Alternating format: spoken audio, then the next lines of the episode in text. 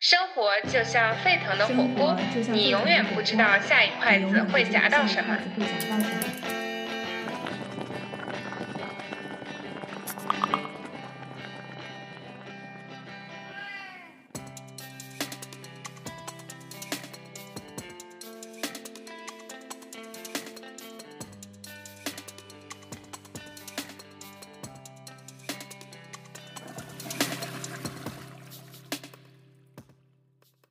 Hello，大家好，欢迎来到新一期的 Chatbot，我是婉君。我是雪姨，今天我们还连线了在法国巴黎的伊莎，伊莎跟大家打个招呼吧。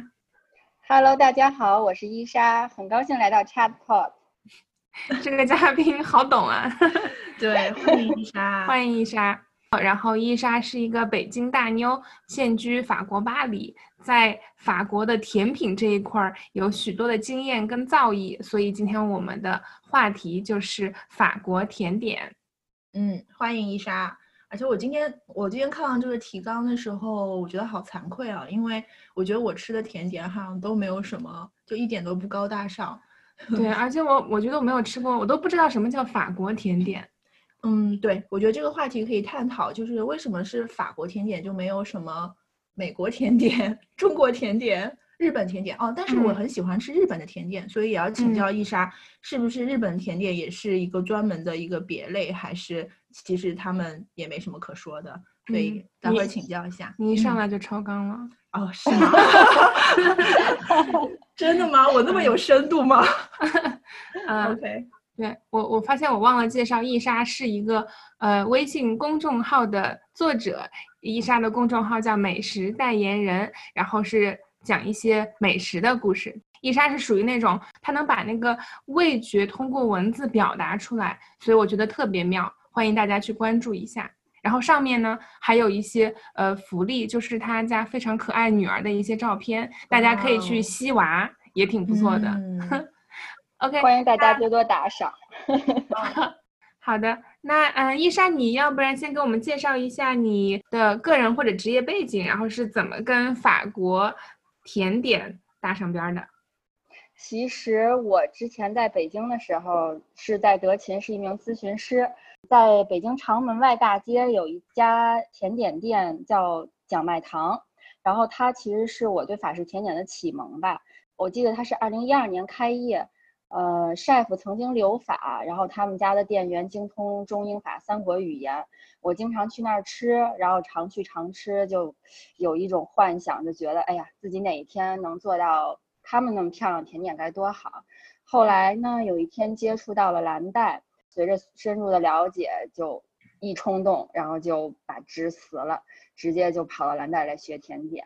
然后就这么着，从了一个曾经的咨询师，变成了一个甜点行业半路出家的一个甜点师。嗯，OK，今天开始之前，我想先问一下大家，之前各自吃过的最为印象深刻的一款甜点是什么？在哪儿吃的？然后为什么记忆犹新？你先说吧。我先说。对，你是啊我吃货，我是吃货，但是我对甜点这块儿没什么研究。我最喜欢吃的一个是你对你只对辣有研究。对我只对辣和咸类的产品有研究。呃，这个甜品是我大学的时候在一个那种蛋糕店叫美琪，嗯、也是一个连锁吧。它里面有一款有点像草莓慕是斯，国产的吗？国产国产的。对嗯，不知道听听名字听上去很像那种嗯 Maggie 是吗？Maggie，Maggie 是，嗯，当时是一款草莓慕斯，我记得它那个造型是心形的，然后上面有那个粉红色的慕斯，然后下面小有一层小小的那种那种切块蛋糕。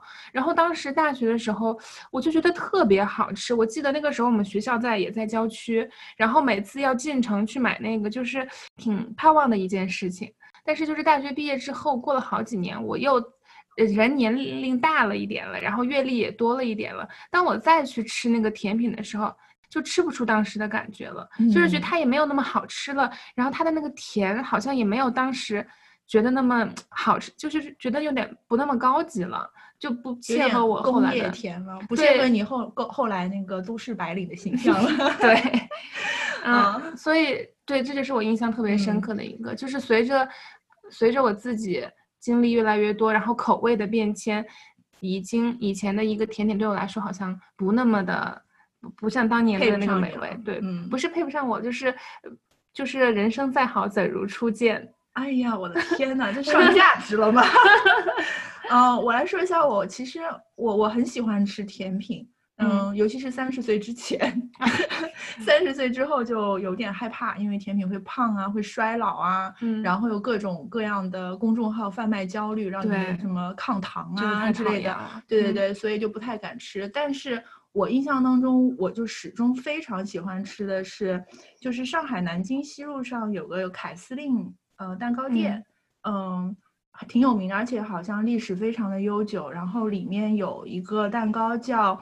呃，栗子蛋糕就是它，其实它是把那个板栗打成泥，然后那种咖啡色的，然后下面是奶油，上面是栗子蛋糕，然后我觉得那个特别好吃。我们家离住的离南京西路还挺远的，我愿意呃六号线转二号线，然后 再走走什么二十分钟走到那儿去买那个栗子蛋糕。嗯，对，然后还有上海有一家也是就很很老牌的一个蛋糕店，叫红宝石。哦，红宝石我知道。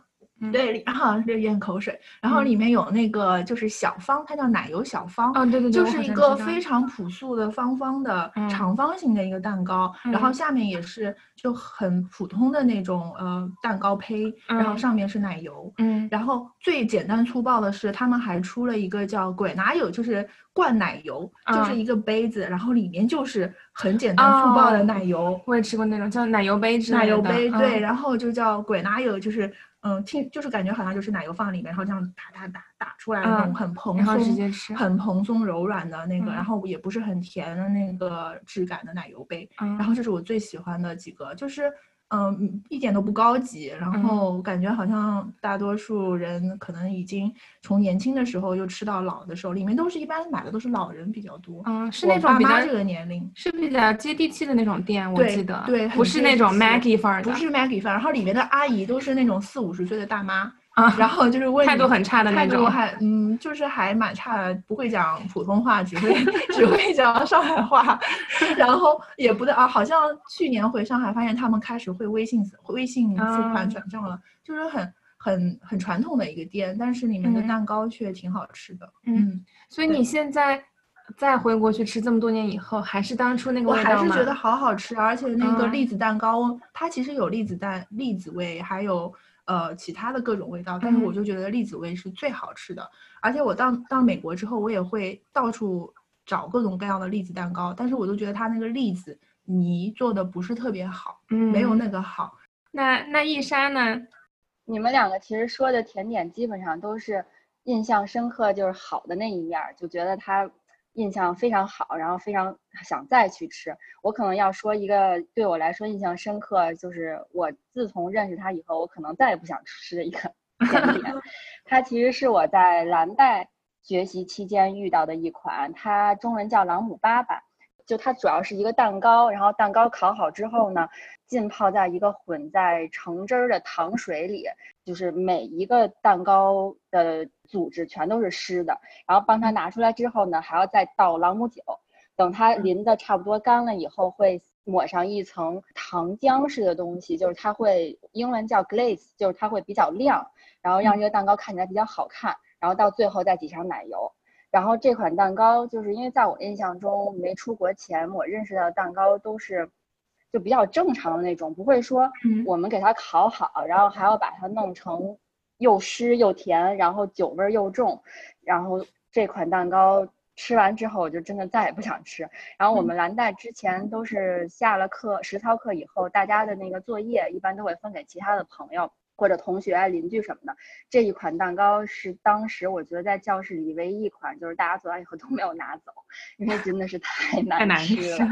对，它难吃的点是什么呀？是甜度爆表吗？一听起来，对，它就甜度爆表，而且那个口感就是非常的湿，然后又不是我们日式蛋糕那种比较海绵，就是轻盈的那种口感，然后就就是你说不出来它到底属于蛋糕呢，还是属于一个。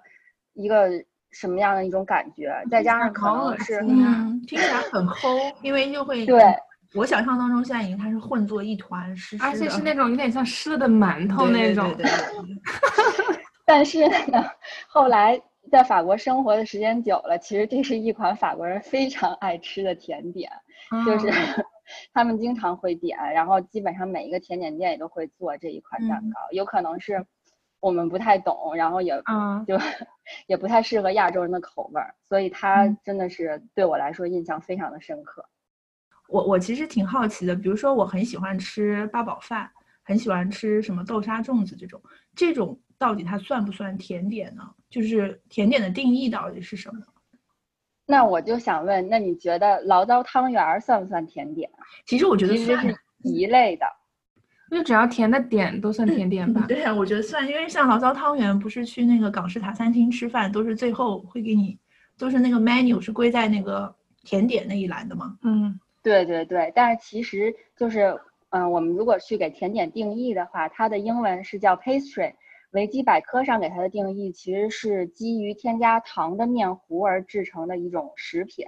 然后一般的常见原材料它会有面呃面粉、糖、牛奶、鸡蛋、黄油等等。如果咱们按照这个定义来说的话，其实像你刚才说到的豆沙粽子、八宝饭以及我提到的醪糟汤圆，它们都不能叫 pastry。但是因为在我们的文化里，其实是没有 pastry 这个概念。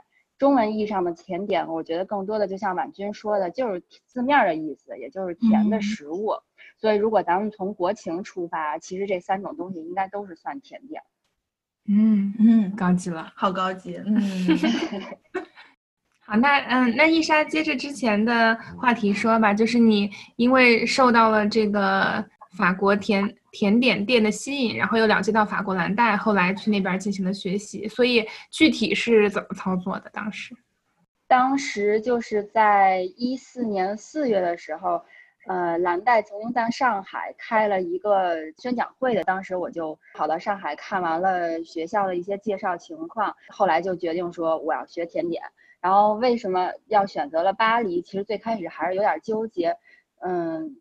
其实蓝带在全球有很多个校区，然后我又不会说法语，然后就觉得说，其实要去伦敦呀或者其他别的校区，可能会语言上没有那么大的障碍，但是又。转念一想，嗯，学甜点还是法式甜点，肯定它的源头在法国。那在巴黎的话，肯定见的会更多。然后一来二去，最后就这么着选了巴黎。然后到年底的时候，当年年底就到了巴黎。第二年开学就开始学习。嗯，所以所以当时就是因为爱吃，所以直接就想去学着做，是吗？对对对。嗯。如此干瘪的一个对对对，所以真是真实的做上了甜点师之后，跟自己之前想象的一样吗？说实话，真的不太一样。哎，那当时去巴黎学这个的是，它是一个像一个什么 master 的 degree 啊，还是它其实就是一个 certificate，主要就是一个一个职业培训的概念，它并没有一个说你是有学历的这种。嗯，那大概是多长时间？甜点的话，其实整个上学是九个月的时间，是这种普通的课程。当然，也还可以选择那种密集课程。密集课程的话，就是六个月，他会把课程集中，每天可能从早上到晚，然后把学时缩短。但是实际上学到的东西是一样的。嗯，那它的过程也是，比如说先给你们上理论，然后再是实操，就是让你们去做这个甜点的，对吗？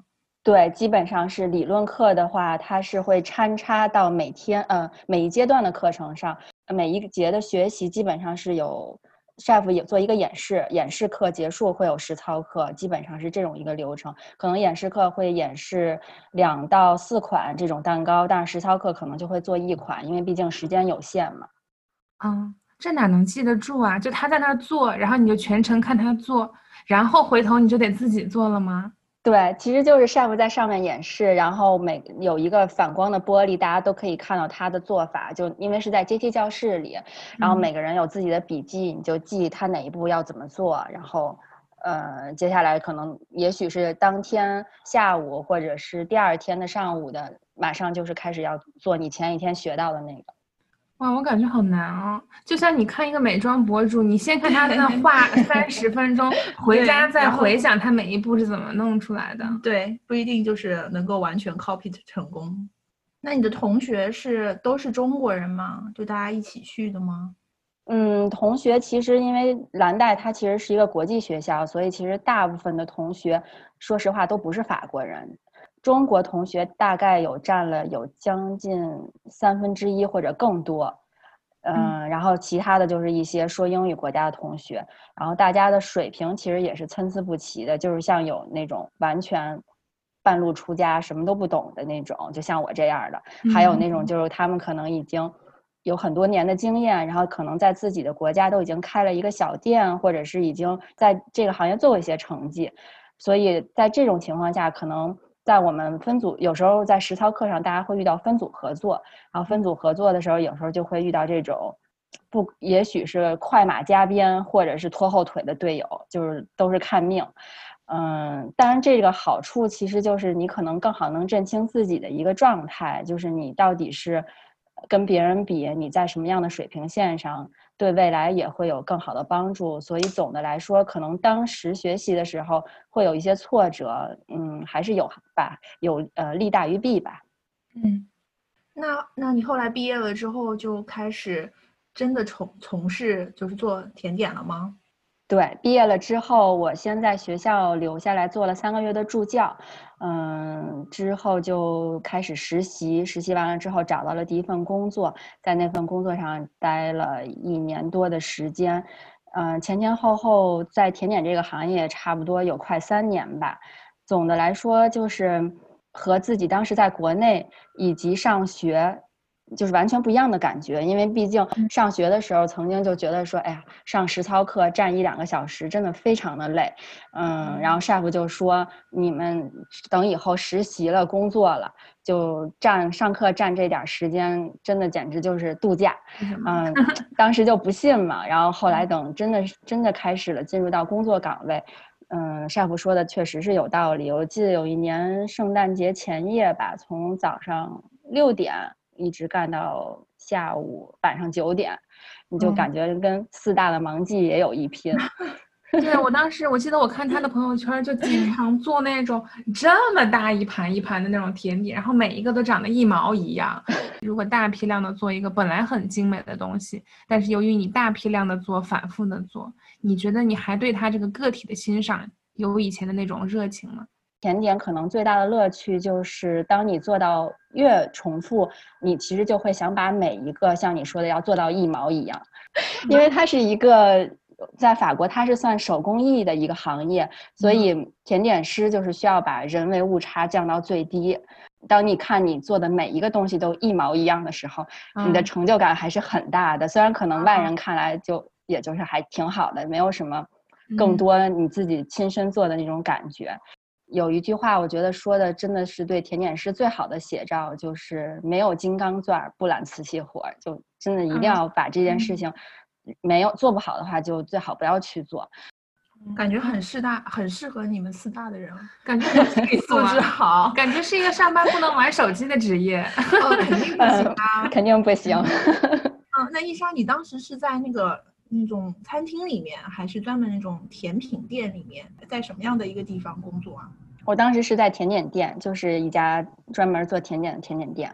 嗯，你都做些啥呀？当时，当时其实平时的话，就是有店里常规出品的那些慕斯蛋糕，也是每天都会做的。嗯，然后像随着季节的变化，我们也会出一些时令产品，就是跟着 chef 走。基本上，嗯。说是甜点师，可能刚开始工作，也就是一一个一颗店的螺丝钉，就是 chef 给你安排什么，然后你就做什么。然后到时间久了一点，我们店也来了，呃，学徒啊，实习生，可能你就会带一带他们。当然，你自己手底的工作肯定也是不能放下的，主要就是这些。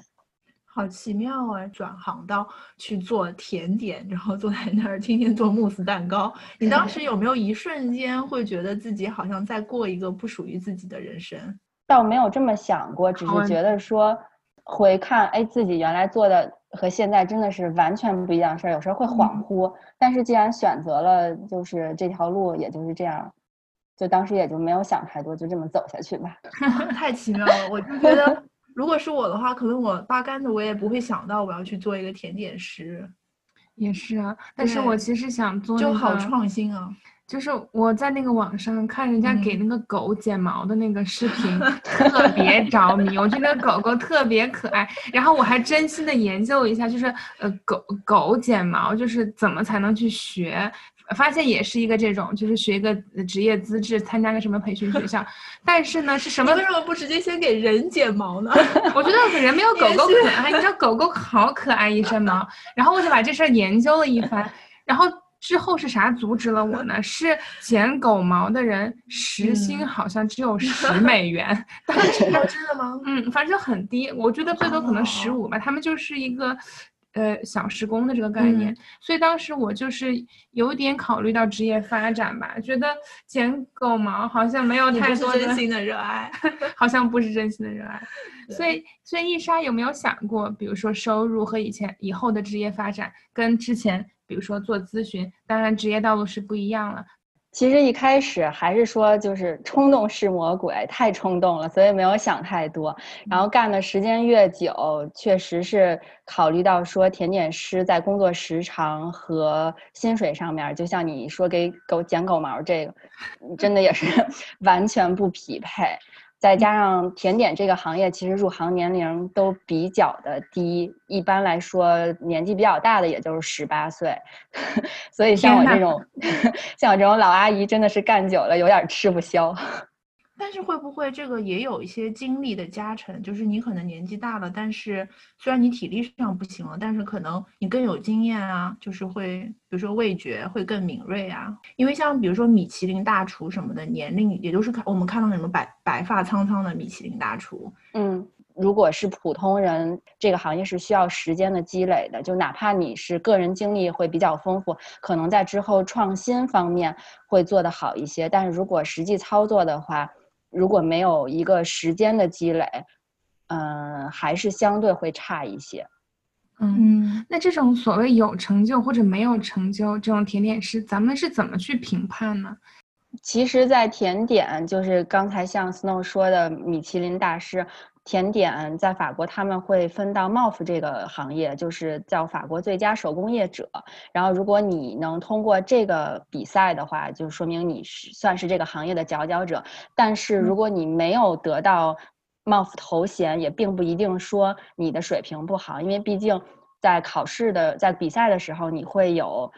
各种的那个外力，有的人可能他真的是水平很高，但是可能那个时候发挥失误，那就一下子就没有得到。嗯，好，所以那当时班里大部分同学，包括你自己，毕业之后都真的从事的这一行，然后长远的做下去了吗？呃，当时基本上留下来实习一段时间的同学，还是有大部分回国以后都是持续的在做这个行业，不管是说自己开工作室也好，嗯，去餐厅或者酒店去做工也好，或者是自己可能更有能力的会去开一家属于自己的店。嗯，也有一些人就是可能因为各种各样的原因，然后离开了这个行业，只是当他是人生的经历这种。嗯，所以伊莎，要不然简单介绍一下法式甜点都有哪些基本款，给我们科普一下。好呀，嗯，其实法式甜点的分类特别的多，我想今天要不然就给大家说三款不分四季，在任何一家法式甜点店都能找到的甜点。嗯嗯，第一个其实就是我们家喻户晓的马卡龙。其实最嗯初呢，马卡龙它就是以杏仁粉、糖粉、蛋白做成的那种单片儿饼干的形式。不管是口感和外观，和我们现在所认知的马卡龙都是大相径庭。在一八六二年成立的巴黎的拉居黑这家甜点店，通过把在马卡龙的两片饼干中加入了奶油和果酱这些馅儿，所以才会有了我们现在熟识的马卡龙的样子。拉居黑这家店其实也是，不管是在法国还是在全球，都是一个比较有名的一个品牌。我不知道在美国有没有这个牌子。我不知道有没有，但是我其实知道它英文是怎么拼的，但是我没有想到它的发音会是 拉居黑。可能在国呃世界上来说，是因为拉居黑使得马卡龙变成了我们现在的样子。但是在当它发扬光大的，其实还是由 Pierre Hermé 这家店，是它通过把马卡龙的不断创新，随着季节的变化，它去增加各种不一样的口味，使之成为一种潮流和时尚。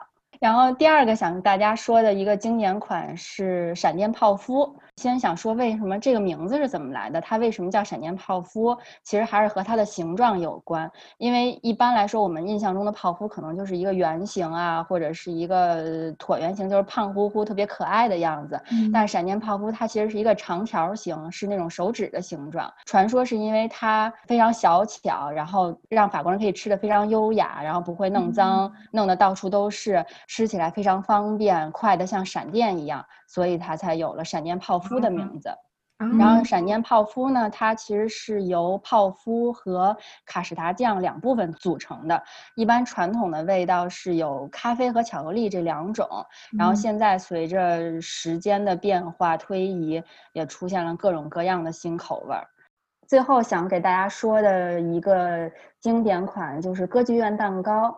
它的法语名叫欧贝哈，它传说呢是由一六八二年开业的一个法国老牌甜点店达洛柚在一九五五年创造的。然后因为它的形状方正，表面上巧克力光滑的像歌剧院的舞台，所以它就有了歌剧院蛋糕的名字。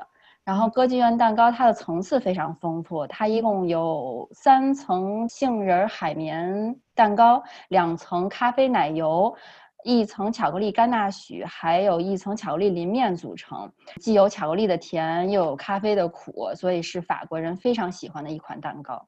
好像这个歌剧院蛋糕是你们考试经典考试款，是不是？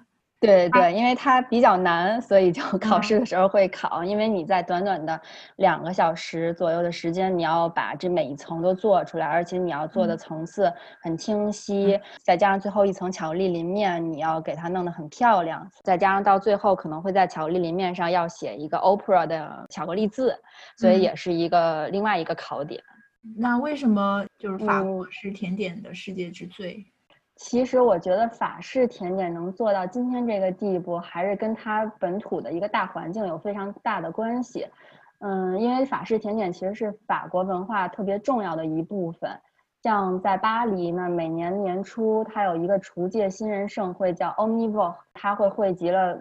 很多年轻的厨师、甜点师，以及像我们这种普通的美食爱好者，然后大家欢聚一堂，有 chef 做演示，或者是讲一些甜点的知识，或者做做一些料理，然后大家在底下看，然后可能结束以后去分享交流。像年底的话，会有一个大家非常期待的一个叫巧克力沙龙，在这个沙龙里，你会看到一个巧克力千变万化的样子。它有时候会有巧克力 T 台秀，就是会把巧克力做。成模特的衣服啊，还有一些巧克力雕塑，以及来自世界各国的巧克力去给大家做展示。然后基本上像我们这种，就是去了那儿学习是一方面，可能更多的就是。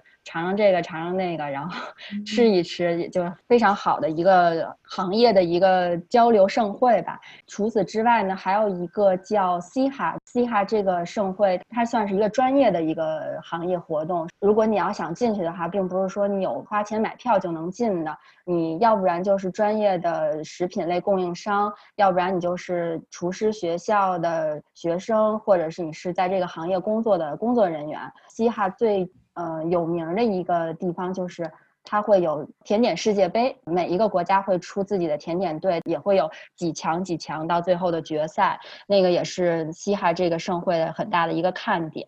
然后我觉得就是这每一次的业界活动呢，都会给法式甜点一次碰撞和成长的机会。法国的 chef 之间其实他们交流切磋也是非常频繁的。而且 chef 之间有时候还会互吹彩虹屁，就是你捧捧我，我捧捧你这种。嗯，再加上法国人民他们是出了名的爱吃，就比如说，如果有听说有什么大 chef 新开新店呀，基本就是闻着味儿就去排队那种。所以我觉得他们甜点行业百花齐放，良性竞争，再加上有国民的这种推波助澜，所以法式甜点就一步一步走到了今天这个位置。此处四川人民表示不服，我们都是闻着火锅味儿去开火锅店，凭什么？不就是凭资本主义社会那个稍微早走了几十年吗？对，甜点随着现在这几年的发展，它的那个使用场景也越来越多了。就是以前可能它只是一个正式的，比如说餐后的一个步骤，现在深入到了生活的方方面面，比如说办公室下午茶，比如说公司一些会议，就是布置一些茶歇，所以就是形式也多样化了。其实传统文化里，我们一般会在两种情况下见到法式甜点。第一个呢，就是正餐，因为大家都知道，一份传统的法餐会包含前菜、主菜、甜点这三部分。然后法语中“甜点 dessert” 一词，它其实是来自于法语单词 “desservir”，它的呃意思就是清理餐桌。最早呢是在十七世纪，主要是用来描述在主菜之后会为客人奉上甜品这一个步骤。法国大革命之后呢，王室瓦解，很多御用的甜点师也被赶出宫。再加上十九世纪末期糖价大幅度下跌，甜点于是也就慢慢走上了普通百姓的餐桌，成为了正餐中不可或缺的一部分。第二个，我们经常会见到法式甜点就是下午茶。下午茶其实是在十八世纪末期，下午茶文化开始在法国贵族中流行，到了十九世纪呢，逐渐蔓延到中产阶级。但是现如今，其实下午茶它的形式已经远远不是之前历史上的那种高高在上、严肃认真、非常正式。但是不管怎么说，万变不离其宗的还是那一份小小的甜点，就是因为它的存在，会让下午茶这个时光变得和其他的那个时间段与众不同。嗯，而且我觉得，即使是到了今天，甜点还是具有它的一。一种特殊意义，比如说下午茶吧，它其实现在还是一种嗯中产阶级的消费，因为你毕竟是下午喝，所以你要有时间。那我们一般的社畜又怎么可能在繁忙的生活中找到这样的时间呢？对，只配喝一杯奶茶，对，快一点。而且不仅要有时间，还要有钱，毕竟也要花钱去置办一些活动。现在就是市场上也出现了更多更新派的法式甜点。那一山，你那边有没有接触到？就是日常有没有吃到一些比较创新的，跟你们学的传统方式非常不一样的甜点？有有，因为其实如果从历史上就是稍微往前追溯一下，在法式甜点它的发展过程中，也是有那么两个人把法式甜点就是从最传统的那种重油重糖，然后变成了我们现在看到的样子。一个就是。呃，他叫 Gaston Le n o t e 叫雷诺特，他也是一个甜点学校，然后就是是这个 chef 他成立的，然后是他呢把法式甜点的口感去做了一些变化，让甜点更加的清新轻盈。然后第二个人就是我们在前面之前说到的 Pierre Hermé，然后其实是他，嗯，通过丰富的想象力和营销能力，把马卡龙和法式甜点带到了全球。嗯，因为有他们的存在，法式甜点逐渐变成了我们现在的样子。然后再加上最近这近些年吧，日本甜点主厨其实他们在巴黎甜点界也是有自己的一个一席之地。他们的法式甜点呢，在外形上加入了一些日式小清新，然后在口味上呢也加入一些日式元素，比如说抹茶、红豆，然后像这些，对柚子。就使得法式甜点也更加多样化，然后它的味道也会，就是我们所谓的一些新派法式甜点。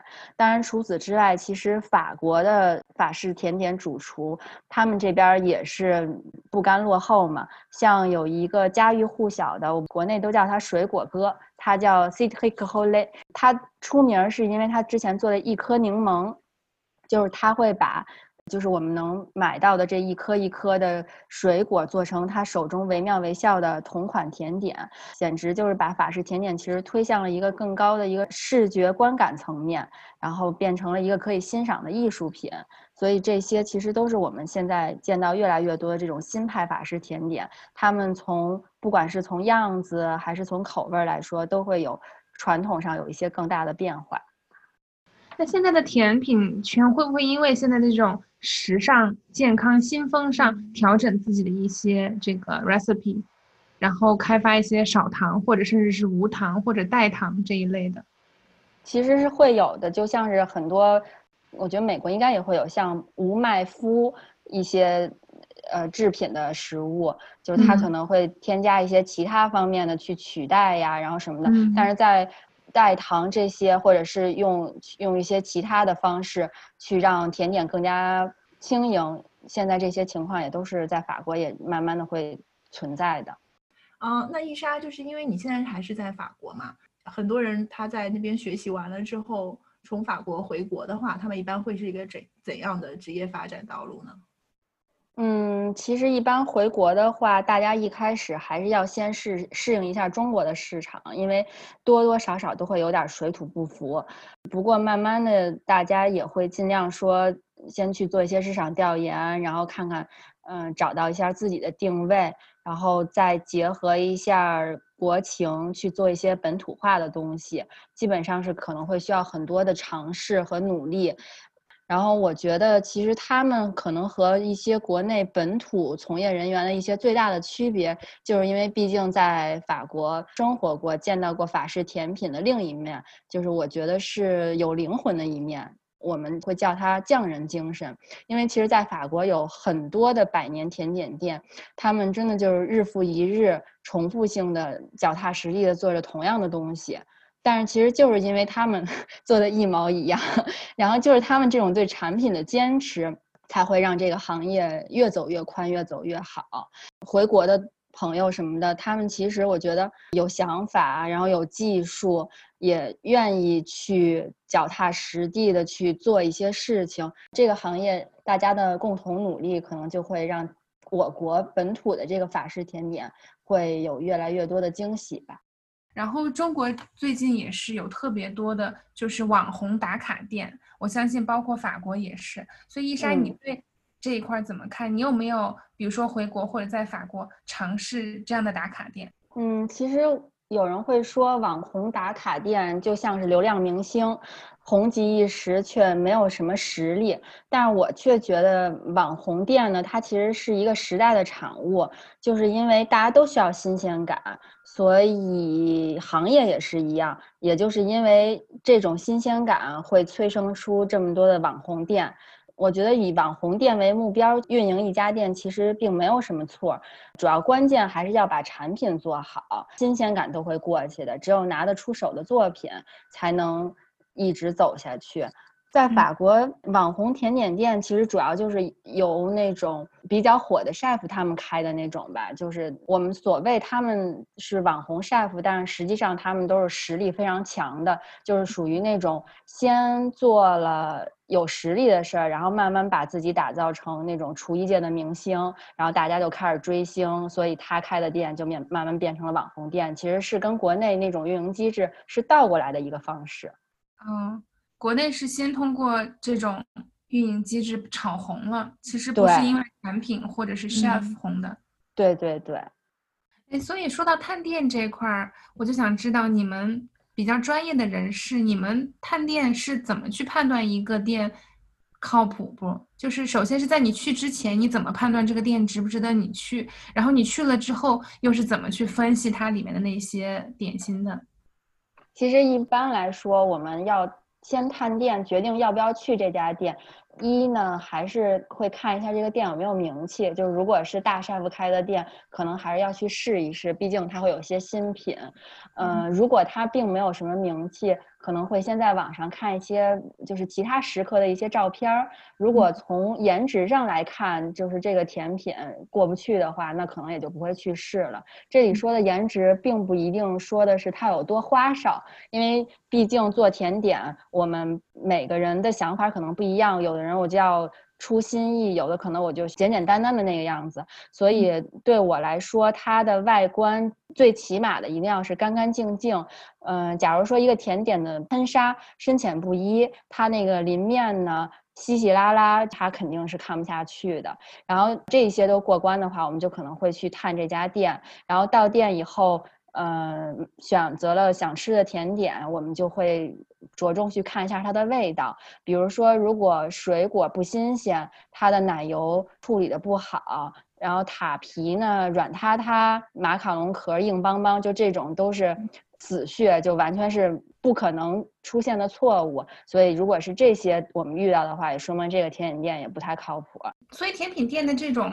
菜单它是怎么一个推陈出新的状态呢？新品是由谁来研发出来的？然后比如说每天的产量又是怎么确保呢？就是对甜品店的运营挺好奇的。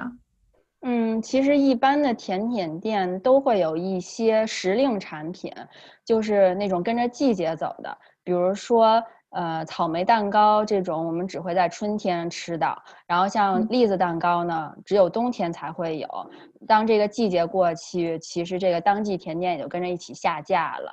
然后特殊节日的话，是一定会出新品的，比如说呃复活节，我们肯定会吃会见到巧克力元素的食品。嗯，圣诞节呢，肯定是一定有树根形状的蛋糕。因为这些节日其实都是甜点店最忙的时候，所以也是 chef 大展身手去把他的奇思妙想做一个实际操作的一个最好的时候。嗯，那长期比如说一般会不会有一些菜单的调整？比如说决定哪一款不做了，然后或者是开发哪一个新品，这个是由谁来决定？然后是怎么推进的呢？嗯，长期的话，其实还是基本上是由 chef 可能。他平时的一些所见所闻，然后他的一些对甜点的一些想法，他会做一些研发，然后有的时候他也会去跟底下的人去进行一些沟通交流，就集思广益吧，看看大家有一些什么新的想法，我们可以去试一试这种。当然，大部分这种新品其实。呃，法国其实它还是讲究一个当季吃当季的东西，所以我不可能说我去创造一个这个季节并没有的，我就为了出新花样，那个还是比较少见的。嗯，那感觉好像国内一直一年四季都有草莓蛋糕，对，也有栗子蛋糕，一年四季有栗子蛋糕。有的食材可能已经不是特别新鲜采摘的，对，像对像现在在美国也能一年四季吃到草莓蛋糕啊，而且我是我自己因为种草莓嘛，现在不是才八月份嘛，然后从可能从六月份开始草莓就完全不开花不结果了，然后我还觉得挺纳闷儿的，结果我给它搭个暖盆吧，对，然后我才我才后面查了才知道，我们现在吃的都是墨西哥运过来的，都是大棚里面种植出来的，所以这个当季不当季就看你怎么去判断了。对对对，伊莎还有一个好奇的东西，因为刚刚你提到了两个很我觉得挺专业的术语，什么喷砂啊、淋面啊这种，就是我在想，甜点师他的技术好不好，这种东西是非常主观的，还是它是有客观的标准的？还是说，嗯，其实这些东西可以用现代的科技去取代的？比如说有一个面包机或者什么帮手手工